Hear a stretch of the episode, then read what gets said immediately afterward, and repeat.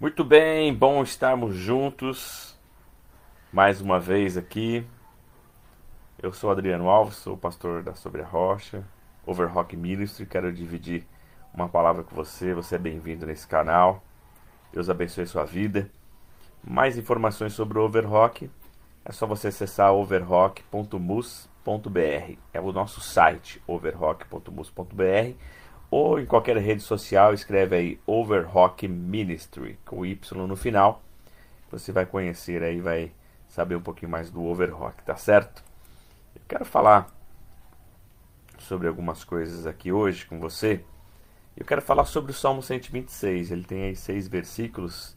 Eu quero ler os três primeiros que fala assim: Quando o Senhor trouxe os cativos de volta a Sião, foi como um sonho. Então a nossa boca encheu de riso a nossa língua de cantos de alegria. Até nas outras nações se dizia: O Senhor fez coisas grandiosas por esse povo. Sim, coisas grandiosas fez o Senhor por nós, por isso estamos alegres. É, o povo de Israel viveu aí por várias situações de cativeiro, de destruição, de guerra, de desolações. Nunca foi fácil para eles. E a gente tá fazendo uma série que a gente está falando que nunca foi fácil as coisas. E para o povo de Deus lá no passado não foi fácil também. Não foi fácil por alguns erros também que eles cometeram. E por conta dos seus erros, eles foram ali perseguidos, destruídos, desassolados. E Deus sempre esteve com eles e teve misericórdia e, e trouxe livramento para eles em muitos momentos. Aí. E esse é um momento especial que o salmista fala desse livramento, dessa liberdade que trouxe do cativeiro, da prisão no qual eles estavam. Muitas vezes eles desviaram da esperança do Senhor por causa do orgulho, por causa do pecado.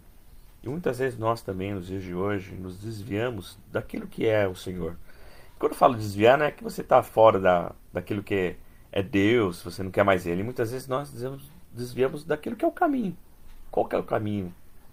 Que o Senhor nos deu. A gente pega um atalho, tenta fazer conforme a nossa vontade, conforme o nosso desejo, e acabamos muitas vezes em cativeiros que significam situações de, de prisão, onde nós nos sentimos presos em, em situações, mas o Senhor ele sabe do nosso coração e quando nós voltamos a Ele, Ele tem misericórdia de nós. O povo no passado vivia um cativeiro, que era um lugar de perda do direito, da liberdade, né? Eles eram comercializados como escravos, eles tinham ali é, um senhor que não era Deus, que tomava conta da vida deles, e eles sentiam saudade de se alegrar na casa do Senhor. Mas muitas vezes eles continuavam caindo em erros. Eu sei que as coisas não são fáceis, mas nós temos que fazer a nossa parte. Nós temos que buscar o caminho de Deus, nós temos que buscar o caminho da verdade. Nós temos que deixar o erro, o pecado, aquilo que nos traz situações e problemas de lado e buscarmos a esperança no Senhor. Né? Deus ele é misericordioso. Ele resgata as nossas vidas, amém? Ele resgata cada um de nós. Nós também estávamos mortos nos nossos pecados e ele veio para nos libertar do cativeiro do pecado, da escravidão que tirava a nossa esperança. E quando eu falo de escravidão, não estou falando da escravidão aqui, desse, desse tempo vidouro, não, de uma escravidão espiritual, de uma escravidão da nossa alma também. Que muitas vezes nós estamos presos em algumas situações. E isso nos traz aí a falta da liberdade para nós caminharmos e avançarmos. O Salmo 126 ele fala dessa libertação do povo de Israel do seu cativeiro. E isso tem um significado para nós espiritual nos dias de hoje, e não físico, né, da nossa liberdade física, mas espiritual e muitas vezes dos nossos sentimentos, da nossa alma também. Mas o Senhor ele nos traz alegria. O Salmo 126, 1 ao 3 que nós lemos, fala que a alegria do povo na libertação, o testemunho que eles estavam dando para todos aqueles que estavam ao redor, falando que o Senhor tinha libertado eles, quanto eles estavam alegres, eles reagiram ali diante daquela libertação. A alegria deles estavam ali contagiando até outros povos, diz, né? Que os outros povos olhavam e falavam: Poxa, esse povo é diferente mesmo nós também temos que expressar essa alegria da liberdade que o Senhor nos deu. Porque muitas pessoas estão presas em situações que eles nem mesmo sabem. E quando eles ouvem falar dessas mesmas situações que nós, que reconhecemos Jesus como Salvador, começamos a viver, isso vai trazer uma grande alegria. Eles, eles vão reconhecer também que em Deus há liberdade. Em todas, todas as vezes que Deus trazia libertação ao povo, era um grande desafio. Por quê? Era um recomeço, uma nova etapa da vida. Toda vez que eu me sinto livre para viver algo novo, é um recomeço, uma nova etapa, é uma esperança renovada. E para continuar esse Salmo 126, no versículo 4 ao 6, né? Ele fala assim: ao Senhor, restaura-nos, assim como enche o leito dos ribeiros do deserto. Aqueles que semeiam com lágrimas, com cantos de alegria colherão. Aquele que sai chorando enquanto lança semente, voltará com cantos de alegria, trazendo seus feixes, né? Aquele que semeia com lágrimas, né, vai colher, amém, com alegria. Eu preciso entender um pouco desse Salmo 126 e esses versículos últimos que nós lemos, que fala sobre o retorno para casa, né? E a esperança de recomeçar, mesmo diante de destruição, mesmo diante de, de lágrimas, mesmo diante de perdas. É, existe recomeço na nossa vida diante de situações que a gente precisa encarar. Quantos de nós já passamos por isso? Quantos de nós já precisamos recomeçar a nossa vida, mesmo que com lágrimas? Quantos de nós tivemos que continuar semeando, plantando, vivendo, cuidando da nossa família, do nosso emprego, da nossa, é, do nosso físico, mesmo diante de tantas situações? Assim, também Deus ele quer isso da gente, que a gente continue essa situação que o povo estava passando, eles precisavam, diante de tudo isso, continuar plantando. E eles estavam ali clamando pela uma restauração, pelo milagre. E um dos pontos mais fortes desse salmo é a esperança daqueles que plantam mesmo no meio de sofrimento. Ah, mas eu estou ruim. Continue plantando, né? Continue louvando. É, tem um louvor que fala sobre isso, né? Como que é? Então louve. Simplesmente, Simplesmente louve. Está chorando, louve. Né? É isso, mais ou menos, né? Continue louvando, continue plantando, continue colocando, amém, a sua semente. Quais são elas? Né? A alegria, o amor, a fraternidade, a paz, a esperança, a palavra de Deus. É uma grande semente que a gente precisa plantar todos os dias. Então hoje nós temos a mesma esperança de colheita, de viver uma vida esperando em Deus, se alegrando nele, amém?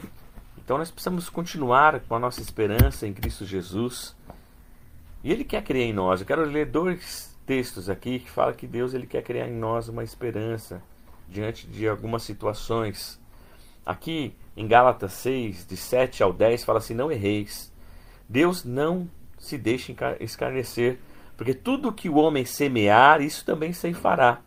Porque o que semeia na sua carne, na carne se fará corrupção, mas o que semeia no espírito, do espírito se fará a vida eterna. E não nos cansemos de fazer o bem, porque ao seu tempo ceifaremos, se não houvermos desfalecido. Então, enquanto temos tempo, façamos o bem a todos, mas principalmente aos domésticos da fé. Isso é importante, a gente precisa continuar semeando, mas se eu semear na minha carne, nas minhas coisas, eu vou colher nessas coisas. Se eu semear no Espírito, amém, nas coisas de Deus, na esperança do Senhor, eu vou colher no Espírito. Semeie, porque em algum momento você vai colher, mas você precisa estar vivo, né? Diz aqui, se você não morrer.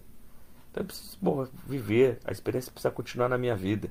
E em Tiago 5, versículo 7 e 8, fala assim: Sede, pois, irmãos, pacientes até a vinda do Senhor. Eis que o lavrador espera e o, o precioso fruto da terra, guardando com paciência, até que receba a chuva temporânea seródia. Sede vós também pacientes, fortalecei os vossos corações, porque já é a vinda do Senhor está próxima. Então, há necessidade de nós termos paciência para plantarmos no tempo certo, onde vai vir a chuva, onde vai ter a colheita. Você lembra quando o Senhor te salvou, você que já tem um encontro com Jesus, quando Ele te chamou para conhecer a Ele como verdade? Lembra como você sentiu quando você teve a esperança em Jesus? Quando você teve aí, né, o cheirinho da, da liberdade, da, da vida cristã, o perdão dos seus pecados, a oportunidade de você recomeçar uma nova vida. Porque não importa o seu passado, né? Ele é importante, mas é importante nós revemos aquilo que nós erramos, aquilo que nós falhamos e temos uma conduta diferente de um recomeço. Você lembra de algumas situações que prendiam você? De repente, a pornografia, de repente, o alcoolismo, a mentira, né, as drogas, a violência. Você lembra a tribulação que você passava? Você lembra quando Deus te livrou? E se Ele não te livrou, Ele está batendo a porta para livrar. Amém? Para tirar você, para você ter um motivo de sorriso, como diz o Salmo 126, que tirou do cativeiro. Eu tenho motivo de alegria, tenho um canto novo, cântico novo nos meus lábios. Então, eu, qual o meu motivo para cantar? Qual o meu motivo para declarar para as pessoas? Só de estar vivo, amém? O Senhor está comigo é o grande motivo. Pois você precisa saber como eu sei que a libertação do cativeiro ela está com Deus, amém? Ele é a nossa experiência. Não importa o tempo que você tem que esperar, tem que ser paciente. Mas o que, que você está esperando? Nós estamos esperando em quem? Esse é um grande chave. Eu estou esperando em Cristo Jesus, Ele é a minha esperança, amém? Quando a gente fala esperar, é nossa esperança. Os textos que nós lemos, eles afirmam que, que esperam e plantam mesmo em terrenos secos, terrenos não bons, mesmo em lágrimas, né? colocando aí as suas últimas sementes, coloque, amém, a sua última esperança. E você vai colher no milagre que Deus ele vai fazer, amém. Ele não vai deixar você na mão. Não deixe de plantar no lugar que Deus